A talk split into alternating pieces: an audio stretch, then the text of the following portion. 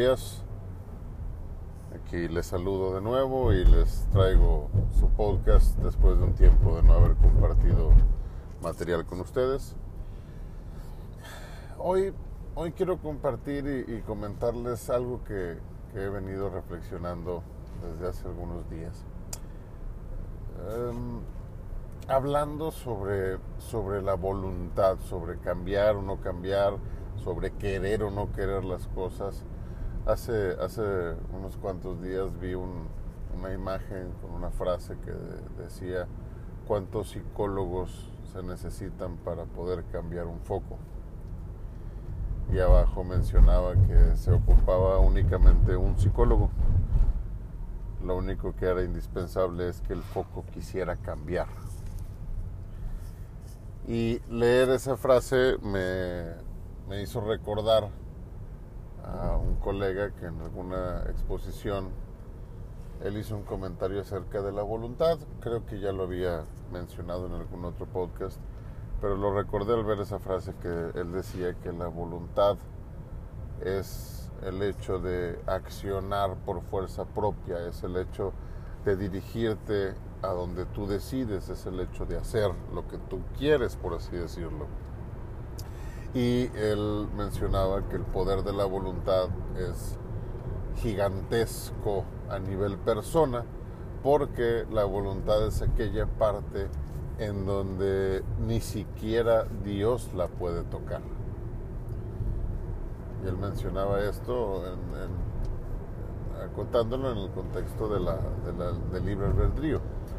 Este, digo, viéndolo todo desde una desde una visión católica, por ejemplo, eh, Dios dice que nos hizo imagen y semejanza suya y que de alguna manera Él se muestra como modelo y como ejemplo para que el hombre lo siga. Sin embargo, no hay una garantía, ni hay una obligación, ni hay un elemento obligatorio por parte de, esa fuerza creadora, por parte de Dios, para que el hombre tome una u otra actitud o para que el hombre haga una u otra cosa. Esto quiere decir que al final de la historia tenemos la libre voluntad de desarrollar lo que más nos convenga o lo que más eh, entendamos o lo que más nos parezca apropiado. ¿Y qué pasa con esa voluntad? Esa voluntad hoy en día yo la veo muy trastocada, en el sentido de que si bien es libre y si bien es eh, hasta cierto punto espontánea, porque la tenemos de forma inherente, eh, también es cierto que, que estamos muy influenciados por factores externos que de alguna forma inconsciente nos hacen perder esa voluntad encaminándonos hacia algunas situaciones consumistas, hacia algunas situaciones de manipulación con todo este tema del dilema social y de la, de la famosa inteligencia artificial que nos va acomodando en, gustos y preferencias y nos va encaminando de una manera muy sutil a donde, según estas teorías, a donde las grandes corporaciones nos quieren encaminar para el consumo de sus productos o servicios. Y, pareciera que, según estas teorías vamos perdiendo la voluntad. Y yo creo que en cierto modo sí es cierto. En cierto modo esto es verdad. ¿Qué pasa cuando recibimos un bombardeo seguido, constante y abrumador de algo? Terminamos haciéndolo parte de nuestra vida. Es como el hecho de mentir. Es bien sabido que las mentiras, una mentira si la repites muchas veces termina convirtiéndose en verdad. Sigue siendo una mentira, pero se transforma en verdad desde el punto de vista de que tú te la crees. Pues pasa lo mismo con, con con este tipo de, situaciones de, mediáticas, eh, de bombardeos este, eh, promocionales y de ventas y demás. tú no tienes, vamos a poner un ejemplo, tú estás muy a gusto con, eh, no lo sé, eh, con tu teléfono celular. Pero de alguna manera buscaste qué tiene el nuevo teléfono celular en cuanto a accesorios y demás. Y ya con una simple búsqueda en el resto de tu día a día en cuanto a el uso de internet, te empiezan a aparecer pop-ups y te empiezan a aparecer anuncios en donde te están mostrando constante e indiscriminadamente ofertas y promociones y todas las enormes virtudes de los nuevos teléfonos celulares. ¿Qué se logra con esto?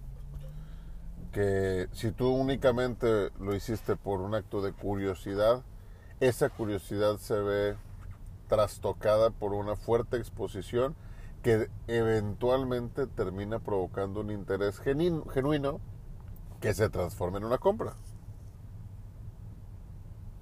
O si no, simplemente por tener el tráfico.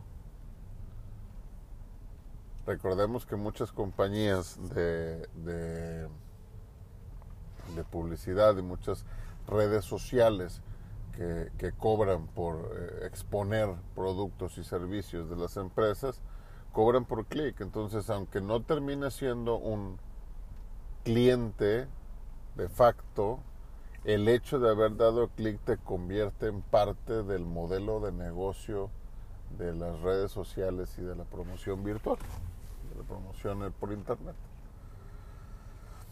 Entonces, ¿Dónde queda la voluntad si nos están manipulando? La voluntad, retomando lo que dijo este colega, eh, es aquella parte de nosotros que ni Dios toca. El problema es que esa voluntad hay que controlarla.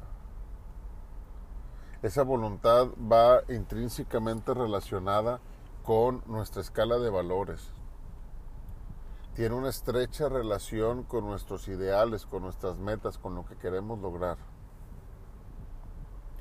Entonces debemos de preocuparnos por tener en nuestra estructura un andamiaje sólido en cuanto a valores, tener un andamiaje sólido en cuanto a, a, lo que está bien y lo que está mal, ese sentido del bien y el mal, tener un andamiaje sólido en cuanto a, ser responsables, en cuanto a ser honestos, en cuanto a, entender que a veces hay que apostar por un bien común por encima del bien individual, ese sentido de familia, ese sentido de, de amistad, tener muy bien cimentado todo nuestro andamiaje tener muy bien fundamentada toda nuestra estructura y nuestra escala de valores para con eso poder encaminar y vislumbrar cuáles son mis metas.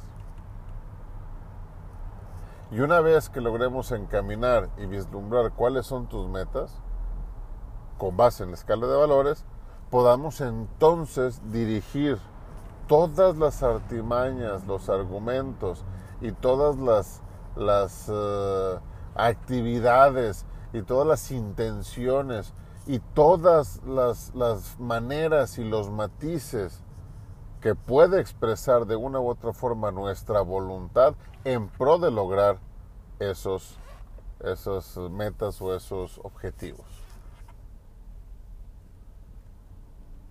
Decía Aristóteles que cualquier plan, por más perfecto que sea, puede sabotearse y puede echarse a perder gracias a una mala voluntad. Entonces, el, el, hecho de tener buena o mala voluntad depende de tu propia voluntad. Suena como que a broma, pero, pero es cierto. Tú decides cómo encaminas tu energía, tú decides cómo encaminas tu día a día. Tú decides si, si, si velas por la comunidad o eres egoísta. Tú decides si decides, eh, tú decides si ahorras o, despilfarras o, gastas. Este, tú tomas esa decisión de prepararte o perder el tiempo. Eh, si sonríes o, haces muecas, si donas o robas, tú decides hacia dónde va tu voluntad. O, visto desde otra perspectiva, tú decides qué hacer con tu voluntad para que te lleve a algún lugar. Entonces, hay que abrir muy bien los ojos, hay que, hay que ser abiertos y conscientes de lo que estamos viviendo, hay que estar este, muy, muy bien plantados en la realidad para saber qué es lo que podemos y no podemos, qué es lo que debemos y no debemos, qué es lo que necesitamos y no necesitamos hacer para pues no, no gastar energías en, cuestiones estériles, para no perder tiempo y esfuerzo en, en empresas que no, no nos lleven a buen término, para poder encaminar nuestra voluntad a esa, a esa maravillosa oportunidad que tenemos día con día de avanzar un paso más a nuestros, a nuestros objetivos, de tener un, un, un pasito más cerca la meta que nos hemos trazado. ¿En qué podemos fundar esto? Pues hay que fundamentarlo en nuestra escala de valores.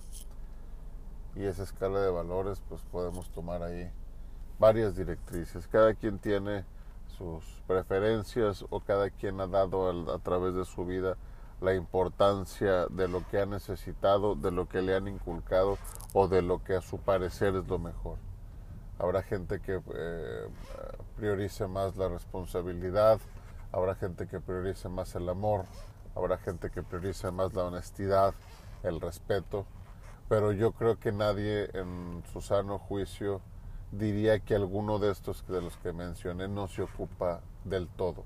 Yo creo que todos esos valores que menciono y bastantes más deben de estar articulados en nuestra estructura para poder tener un, un, comportamiento adecuado, para poder vivir en sociedad, para poder desarrollar nuestra comunidad y para poder alcanzar nuestra propia plenitud de forma individual. Entonces, les dejo esto como reflexión. Analicen en su día a día hacia dónde van y qué están haciendo para llegar.